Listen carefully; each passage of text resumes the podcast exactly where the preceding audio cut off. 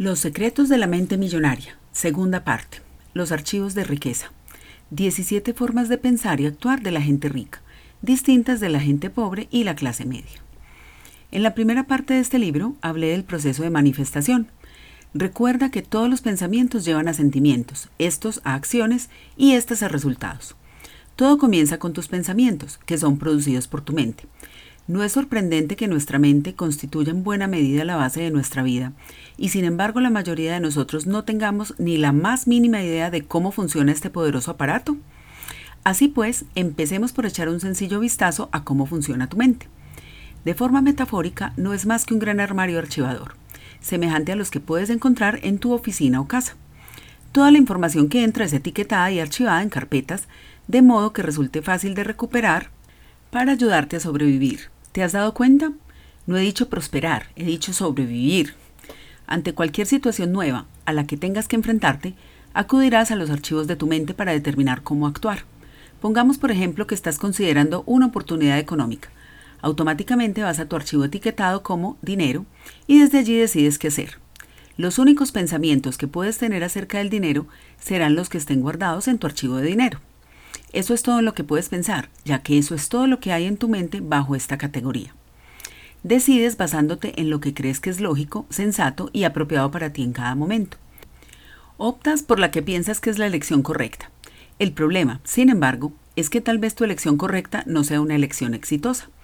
De hecho, lo que para ti resulta perfectamente lógico puede producir resultados perfectamente nefastos. Por ejemplo, supongamos que mi esposa está en un centro comercial. Es algo que no me resulta demasiado difícil de imaginar. Y resulta que ve un bolso verde. Está rebajado con un 25% de descuento. Inmediatamente se dirige a sus archivos mentales con la pregunta, ¿debería comprarme este bolso? En una fracción de segundo, los archivos de su mente vuelven con la respuesta. Has estado buscando un bolso verde que te vaya con aquellos zapatos verdes que te compraste la semana pasada. Además, es exactamente el tamaño adecuado. Cómpratelo. Mientras se dirige a la caja a pagar, su mente no solo está feliz por haber adquirido ese bonito bolso, sino también henchida de orgullo por haber ahorrado un 25%. Para su mente, esta compra tiene perfecto sentido. Lo quiere, cree que lo necesita y es toda una ganga. Sin embargo, en ningún momento acudió a su mente el pensamiento. Cierto, es un bolso bien bonito y es toda una ganga, pero ahora mismo tengo una deuda de 3 mil dólares, así que será mejor que me abstenga. No se le ocurrió esa información porque no hay ningún archivo en su cabeza que la contenga.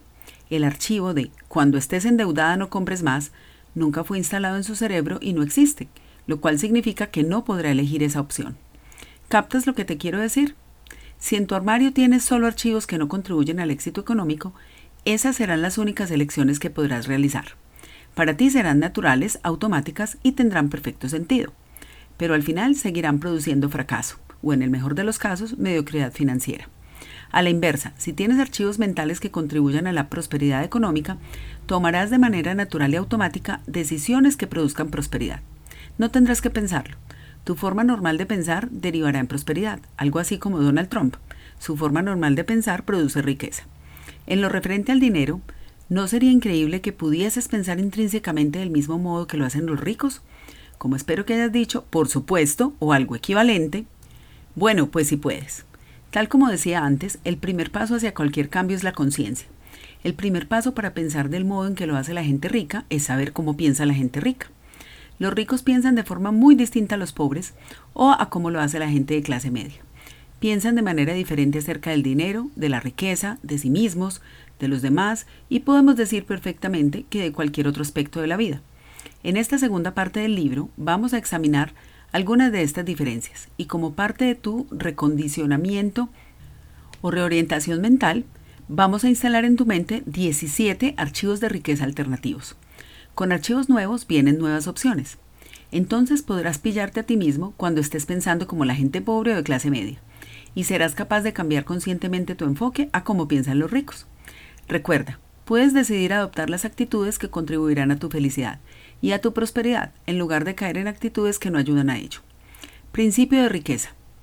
Puedes adoptar las actitudes que contribuirán a tu felicidad y a tu prosperidad, en lugar de caer en actitudes que no ayudan a ello. Para empezar, algunas advertencias. En primer lugar, de ningún modo, forma o manera pretendo degradar a la gente pobre, ni quiero dar la impresión de que no me compadezco de su situación. No es que crea que las personas ricas son mejores que las pobres, simplemente son más ricos. Al mismo tiempo quiero asegurarme de que captas el mensaje, de modo que voy a hacer las distinciones entre ricos y pobres lo más extremas posible. En segundo lugar, cuando hablo de gente rica, pobre y de clase media, a lo que estoy refiriéndome es a su mentalidad, a lo distinto que piensan y actúan, más que a la cantidad de dinero que posean o al valor que tengan en la sociedad. En tercer lugar, estaré generalizando cantidad. Entiendo que no todos los ricos ni todos los pobres son como yo los estoy describiendo. De nuevo, mi objetivo es asegurarme de que captas de qué trata cada principio y que lo utilices adecuadamente. En cuarto lugar, en general, no siempre estaré refiriéndome a la clase media de forma específica, puesto que la gente de clase media posee comúnmente una mezcla de mentalidad rica y pobre. De nuevo, mi intención es que tomes conciencia de dónde encajas en la escala y pienses más como los ricos si quieres crear más riqueza. En quinto lugar, puede dar la impresión de que varios de los principios que se exponen en esta sección tratan más de hábitos y acciones que de modos de pensar. Recuerda, nuestras acciones proceden de nuestros sentimientos, que se derivan a su vez de nuestros pensamientos. Por consiguiente, toda acción rica está precedida por una forma de pensar rica. Finalmente, voy a pedirte que te predispongas a dejar de hacer lo correcto.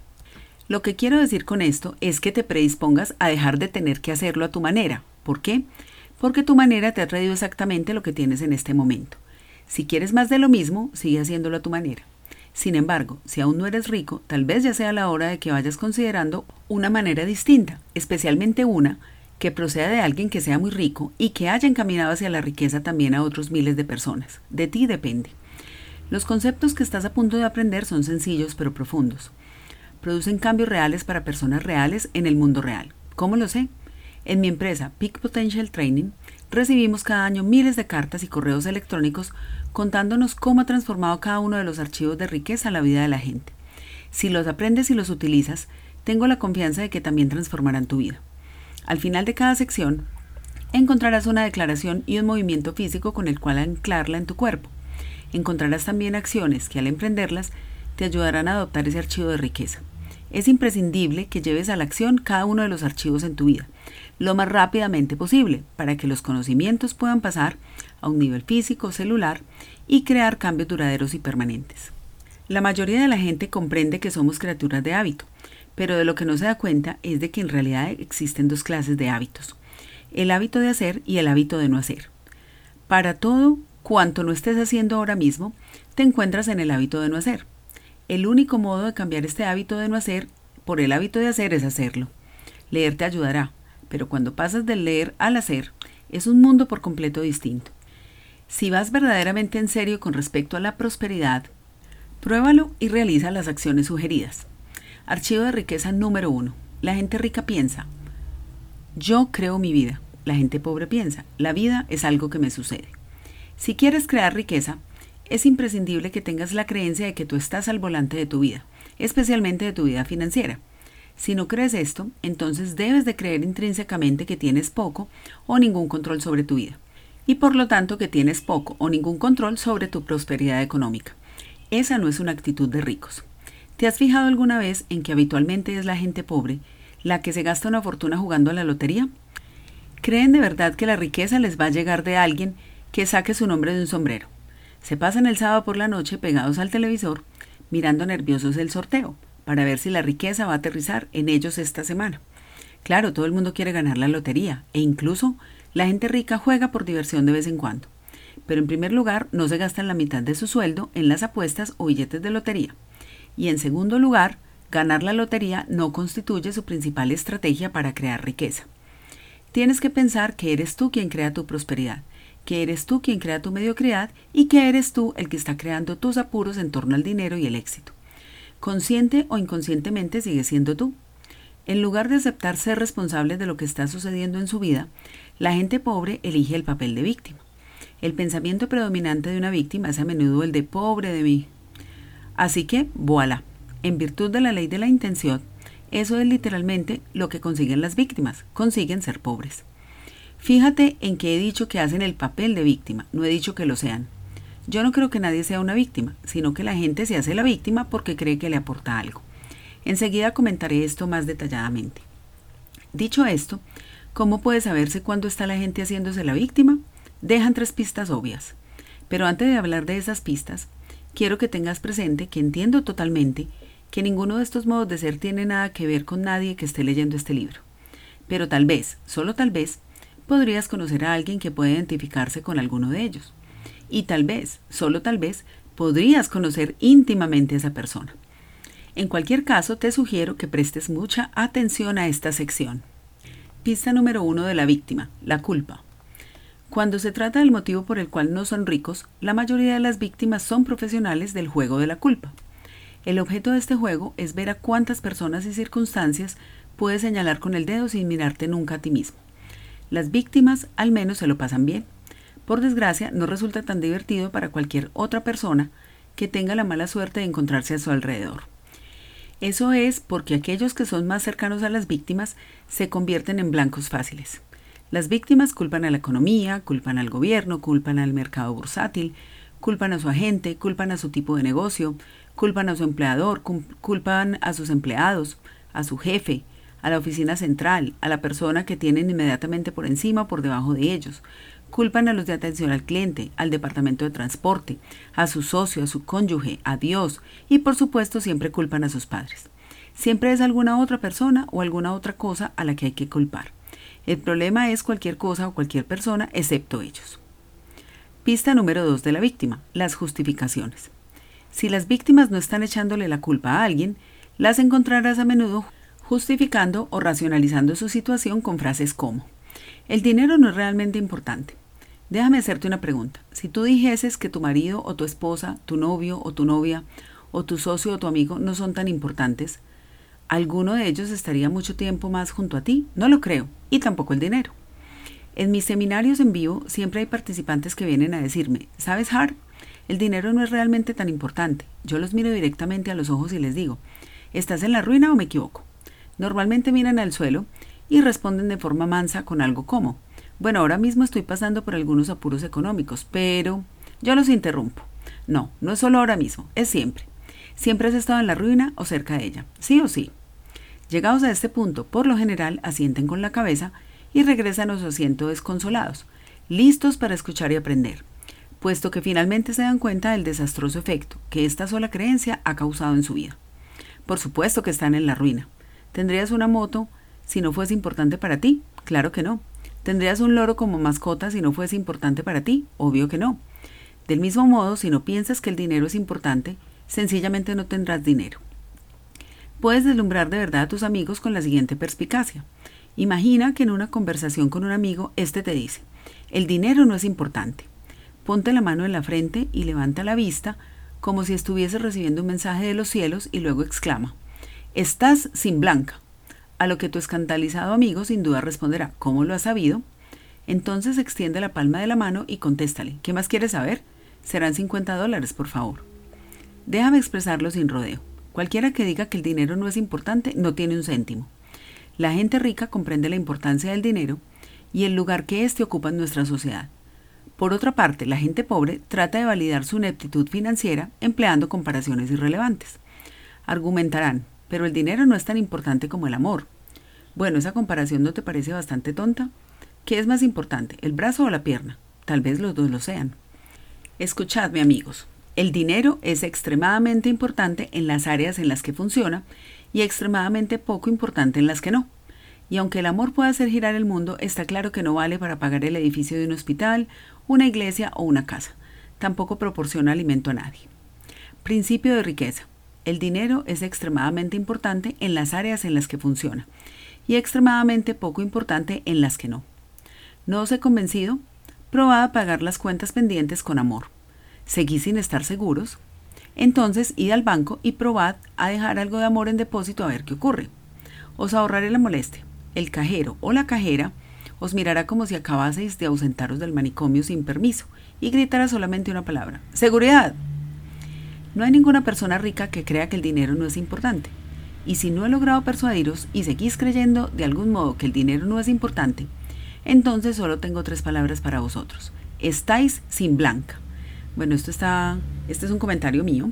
Está un poco españoleta la traducción, entonces cuando dicen sin blanca es sin plata o sin dinero, como decimos nosotros. Continúo. Y siempre lo estaréis hasta que erradiquéis ese archivo que no contribuye a mejorar vuestro patrón financiero. Pista número 3 de la víctima, las quejas. Quejarte es absolutamente lo peor que podrías hacer por tu salud o por tu riqueza. Lo peor. ¿Por qué? Yo soy un gran creyente en la ley universal que reza. Aquello en lo que te centras se expande. Cuando te estás quejando, ¿en qué te estás centrando? ¿En lo que va bien en tu vida o en la que va mal? Obviamente te estás centrando en lo que va mal. Y dado que aquello en lo que te centras se expande, seguirás obteniendo más de lo que va mal. Muchos profesionales del desarrollo personal hablan de la ley de la atracción. Esta afirma que lo semejante atrae a lo semejante, en el sentido de que cuando estés quejándote, lo que en realidad traes a tu vida es desgracia. Principio de riqueza. Cuando te estás quejando, te conviertes en un imán viviente para la desgracia. ¿Te has fijado alguna vez en que los que se quejan tienen generalmente una vida dura? Parece que todo lo que podría irles mal, efectivamente les va mal. Dicen, por supuesto que me quejo, mira qué porquería de vida tengo. Y ahora que ya lo sabes mejor, puedes explicarles, no, precisamente es debido a tus quejas por lo que tu vida es una porquería. Cállate y no te me acerques. Y esto nos lleva a otro punto. Debes asegurarte y reasegurarte de no ponerte en las proximidades de los que se quejan. Si te resulta absolutamente inevitable estar cerca, asegúrate de que traes un paraguas de acero o la desgracia y la porquería dirigida a ellos te alcanzará a ti también. Yo permanezco lo más lejos posible de los que se quejan, porque la energía negativa es infecciosa. Hay muchísima gente, sin embargo, a la que le encanta andar con personas quejicas y escucharlas. ¿Por qué? Muy sencillo, están esperando su turno. Y tú dices que eso es malo, espera escuchar lo que me pasó a mí. Aquí tienes unos deberes para casa, que te prometo que cambiarán tu vida. En los próximos siete días te desafío a no quejarte en absoluto, no solo en voz alta, sino también mentalmente pero tienes que hacer los, siete días completos. ¿Por qué? Porque durante los primeros días puede que sigan llegándote restos de porquería de antes. Por desgracia, la porquería no viaja a la velocidad de la luz, ¿sabes? Sino a la velocidad de la porquería. De modo que podría costar un poco hacer una limpieza a fondo. He propuesto este desafío a miles de personas y estoy anonadado de cuántas me han dicho que este sencillo ejercicio, que parece tan poca cosa, ha transformado sus vidas. Te garantizo que quedarás pasmado de lo increíble que será tu vida cuando dejes de centrarte en la porquería y por ello dejes de atraerla hacia ti. Si eres un quejica, olvídate de atraer prosperidad por ahora. Para la mayoría de la gente, el simple hecho de alcanzar un punto neutro supondría un gran comienzo. La culpa, la justificación y las quejas son como las pastillas. No son otra cosa que reductoras del estrés. Alivian el estrés del fracaso. Piénsalo. Si una persona no estuviese fracasando de algún modo, ¿Tendría necesidad de culpar, de justificarse o de quejarse? La respuesta obvia es que no. De ahora en adelante, en cuanto te oigas culpar, justificarte o quejarte, para y desiste de inmediato. Recuérdate que tú estás creando tu vida y que en cada momento estarás atrayendo hacia ella o bien el éxito o bien la desgracia. Es imprescindible que elijas sabiamente tus pensamientos y tus palabras. Ahora ya estás preparado para oír uno de los mayores secretos del mundo. ¿Listo? Lee esto detenidamente. No existe ninguna víctima que sea rica. ¿Has entendido bien? Lo diré otra vez. No existe ninguna víctima que sea rica. Además, ¿quién la escucharía? Vaya, tengo un arañazo en el yate, a lo que cualquiera respondería, ¿y a quién diablos le importa? Principio de riqueza. No existe ninguna víctima que sea rica. Por otro lado, ser víctima tiene definitivamente sus recompensas. ¿Qué saca la gente de ser víctima? La respuesta es atención.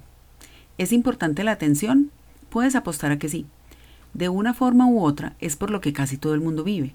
Y el motivo de que la gente viva por la atención es que han cometido un error fundamental. Se trata del mismo error que prácticamente todos hemos cometido. Hemos confundido la atención con el amor. Créeme, es casi imposible ser verdaderamente feliz y próspero cuando tienes unas constantes ansias de atención. Porque si es atención lo que quieres, te hallas a merced de los demás. Por lo general, acabas como un complacedor de la gente, mendigando su aprobación. La búsqueda de atención supone también un problema, porque la gente tiende a cometer estupideces para conseguirla. Es imprescindible disociar la atención del amor por numerosas razones. En primer lugar, serás más próspero, en segundo lugar, serás más feliz y en tercer lugar, podrás hallar amor verdadero en tu vida. En general, cuando la gente confunde amor con atención, no se aman unos a otros en el auténtico sentido espiritual del término, se aman unos a otros en buena parte del, lugar de su propio ego, como en me encanta lo que haces por mí. Por lo tanto, la relación trata en realidad sobre el propio individuo y no sobre la otra persona o al menos sobre ambos. Desvinculando el amor de la atención, quedarás liberado para amar a otra persona por quien es y no por lo que haga por ti. Pues bien, como decía, no existe ninguna víctima rica. Así, para seguir siendo víctimas, los buscadores de atención se aseguran y reaseguran de no hacerse nunca ricos. Es el momento de decidir. Puede ser una víctima o puede ser rico, pero no ambas cosas. Escúchame. Cada vez, y quiero decir cada vez, que culpas, te justificas o te quejas, estás degollándote económicamente hablando. Claro, estaría bien emplear una metáfora más simpática y agradable, pero olvídalo. Ahora mismo no me interesa ser simpático o agradable, me interesa ayudarte a que veas exactamente qué estás haciéndote a ti mismo. Más adelante, una vez que te hagas rico, podemos ser más simpáticos y agradables. ¿Qué te parece? Es hora de que tomes las riendas y reconozcas que tú creas todo lo que hay en tu vida y todo lo que no hay en ella. Ten presente que tú creas tu riqueza, tu no riqueza y todos los niveles intermedios. Declaración. Pon la mano sobre el corazón y di, yo creo el nivel exacto de mi prosperidad económica. Tócate la cabeza y di, tengo una mente millonaria. Acciones de la mente millonaria. 1. Cada vez que te sorprendas culpando, justificando o quejándote, deslízate el dedo índice de un lado a otro del cuello, como gesto desencadenante del recuerdo de que te estás degollando financieramente hablando. Una vez más, aun cuando este gesto pueda parecer un poco grosero para hacértelo a ti mismo, no lo es más que lo que te estás haciendo al culpar, justificarte o quejarte, y al final funcionará para paliar esos destructivos hábitos. 2. Haz un informe. Al final de cada día, anota una cosa que haya ido bien y una que haya ido mal. Después, escribe la respuesta a la siguiente pregunta. ¿Cómo he creado cada una de estas situaciones? Si había otras personas implicadas, pregúntate. ¿Cuál ha sido mi parte de responsabilidad al crear cada una de estas situaciones? Este ejercicio te mantendrá como responsable de tu vida y te hará consciente de las estrategias que te están funcionando y de las que no. Bonificación especial. Entra en www.millionaireMindbook.com y haz clic en Freebook Bonus, o sea, eh, un libro gratis para descargar con tus recordatorios de acción. Entonces puedes entrar a la página de www.mentemillonaria en inglés y puedes descargar ese libro.